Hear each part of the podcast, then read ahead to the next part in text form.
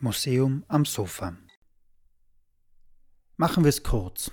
Über die meiste Zeit der Geschichte war Frauen der Zugang zur Bildung verwehrt. Zwar gab es die theoretische Möglichkeit in Antike und Mittelalter, dass sich der weibliche Nachwuchs von Vermögenden bildet, das betraf aber nur einen Bruchteil der Mädchen.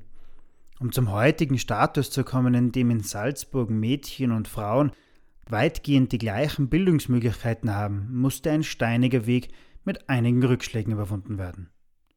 Herzlich willkommen beim Museum am Sofa, dem Podcast des Salzburg Museum. Mein Name ist Josef Kirchner und wir begeben uns auch heute wieder gemeinsam in die Geschichte Salzburgs. Keine Sorge, heute gehen wir nicht bis in die Antike zurück. Wir müssen nur rund 500 Jahre zurückschauen, um die ersten Bestrebungen für die Bildung von Frauen und Mädchen zu entdecken. Im Zuge der Reformation wurden Stimmen für einen angemessenen Zugang für Frauen zur Bildung laut. Martin Luther setzte sich zum Beispiel für die Einführung von Mädchenschulen ein. In evangelischen Gebieten war in der Folge ein Anstieg an Schulen für Buben und auch Mädchen zu beobachten. Die Reaktion auf die Reformation war die Gegenreformation der katholischen Kirche, und dort wollte man jetzt auch auf diese Mädchenbildungsinitiativen reagieren. Im 16. Jahrhundert gründete und verbreitete sich ein neuer Orden, der sich der Erziehung und Bildung von Mädchen widmete. 1695 wird beschlossen, auch in Salzburg eine solche Schule zu errichten, die Ursulinen Mädchenschule. Dort wurden hauptsächlich adelige Mädchen unterrichtet, und zwar in Religion, Lesen, Schreiben, Deutsch, Latein, Französisch, Rechnen und Handarbeiten. Zusätzlich konnte man Unterricht in Musik und Tanz besuchen. Die Ursulinen boten auch eine Tagesschule an, in der vor allem Mädchen aus unteren Schichten in Religion und Handarbeiten unterrichtet wurden. Sie konnten auch Grundkenntnisse in Lesen, Schreiben und Rechnen erwerben. Schulen wie diese waren aber nur Tropfen auf dem heißen Stein. Im 18. Jahrhundert flammte eine breitere Debatte um die Erziehung von Mädchen auf. Mann war der Meinung, Frauen müssten hauptsächlich auf ihre Rolle als Gattin, Hausfrau und Mutter vorbereitet werden. Frauen, die zu viel wussten, würden womöglich den Haushalt vernachlässigen und überall mitreden wollen. Deshalb wurden Bildungsbemühungen von Frauen als lächerlich und unnatürlich abgetan. Dies sind Argumente, die sich lange hielten und auch in anderen Bereichen, wie beispielsweise bei einem möglichen politischen Mitspracherecht, vorgebracht wurden. Als 1774 die allgemeine Schulordnung im Habsburger Reich erlassen wurde, galt diese für beide Geschlechter. Nach wie vor hatte die Kirche einen gehörigen Einfluss auf die Bildung, und so wurde beschlossen, dass Mädchen nur die Trivialschulen besuchen durften. Dort lernten die Kinder Grundkenntnisse im Lesen, Schreiben, Rechnen, biblische Geschichten und angebrachte Sitten. Weiterführende Schulen blieben Buben vorbehalten.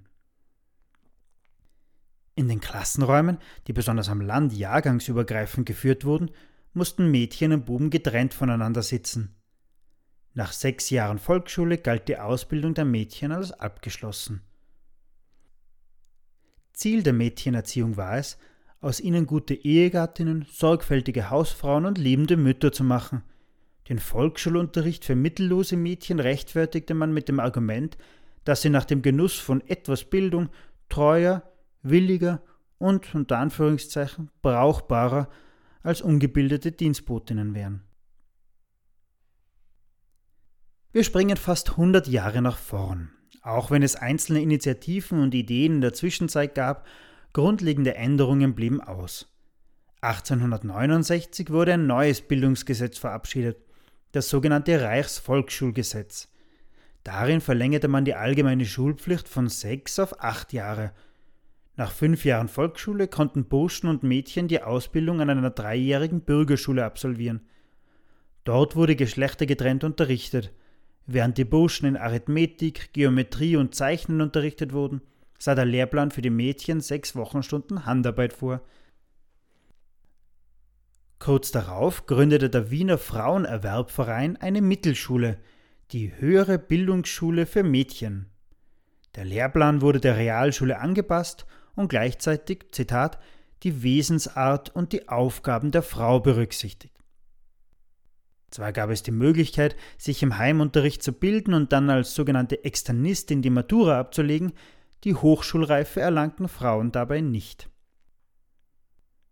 Seit den 1860er Jahren wurden auch Debatten rund um ein Frauenstudium geführt. Der zähe Kampf um höhere und bessere Frauenbildung führte im Wintersemester 1897-98 zur ersten Zulassung von Frauen an den philosophischen Fakultäten der Kaiserlich-Königlichen Universitäten. 1905 folgte die erste Habilitation einer Frau. Elise Richter habilitierte als Romanistin. Nach dreijährigem Kampf wurde sie als erste Privatdozentin Österreichs zugelassen. Elise Richter wurde schließlich 1943 im KZ der Resienstadt ermordet. Auch wenn es nach dem Ersten Weltkrieg für Schülerinnen und Studentinnen weitere Verbesserungen gab, für Lehrerinnen folgte ein Rückschritt. Das sogenannte Lehrerinnenzölibat wurde wieder eingeführt. Es galt also ein generelles Eheverbot für Lehrerinnen. Wer heiratete, musste aus dem Dienst ausscheiden und hatte keine Ansprüche auf Rente. Während des Ständestaates und des Nationalsozialismus folgten dann auch wieder Rückschritte bei der Bildung von Mädchen und Frauen, die 1945 zurückgenommen wurden. Es dauerte aber bis 1962, bis den Mädchen formell der Zugang zu allen Bildungseinrichtungen ermöglicht wurde. Die Trennung von Ausbildungszweigen nach Geschlecht wurde aufgehoben. War also endlich alles gerecht? Zwei Aspekte brauchten noch etwas länger. Zum einen die sogenannte Koedukation, also der gemeinsame Unterricht beider Geschlechter. Dieses Prinzip wird 1975 eingeführt. Beim Werkunterricht dauert es noch vier Jahre länger. Und zum anderen die unterschiedlichen Lehrinhalte. In den 1980er Jahren einigt man sich darauf, jede Form der Diskriminierung zu beseitigen. Geometrisch zeichnen wird auch für Mädchen zum Pflichtfach sowie Hauswirtschaft für Buben. Auch die Differenzierung des Werkunterrichts wird aufgehoben. Dennoch haben sich über die Jahrzehnte Unterschiede in der Pädagogik manifestiert. Immer noch bestehende Vorurteile sollen nun abgebaut werden. 2015 führte die Pädagogische Hochschule Salzburg als erste Hochschule Österreichs eine Professur für Geschlechterpädagogik ein. Der Weg zur Gleichbehandlung ist schon weit gekommen, aber noch lange nicht abgeschlossen. Das war das Museum am Sofa für heute. Ab sofort erscheinen immer am Samstag unsere neuen Folgen. Abonnieren Sie uns auf Spotify, Soundcloud, Google Podcast oder Apple Music und verpassen Sie so keine weitere Folge des Museum am Sofa. Übrigens sind wir jetzt ab Juni wieder persönlich im Salzburg Museum für Sie da. Zum Beispiel können Sie auch das Museum am Sofa live erleben. Am 20. Juni bauen wir unser Studio auf der Terrasse auf und laden Sie ein, mit uns über Ihre Schulzeit zu sprechen. Alle Informationen zu unseren Veranstaltungen im Juni 2020 finden Sie wie gewohnt auf der Homepage des Salzburg Museum. Wir sprechen in diesen Folgen von Schulen im Regelbetrieb. Von März bis Mai 2020 waren viele Lehrerinnen und Schülerinnen aber mit einer neuen Situation konfrontiert. Das nächste Mal sehen wir uns die Geschichte des sogenannten Homeschooling, des Unterrichts zu Hause, in all seinen historischen Facetten genauer an. Ich wünsche noch eine ruhige Zeit. Bleiben Sie gesund. Stay safe. Stay tuned. Thank you.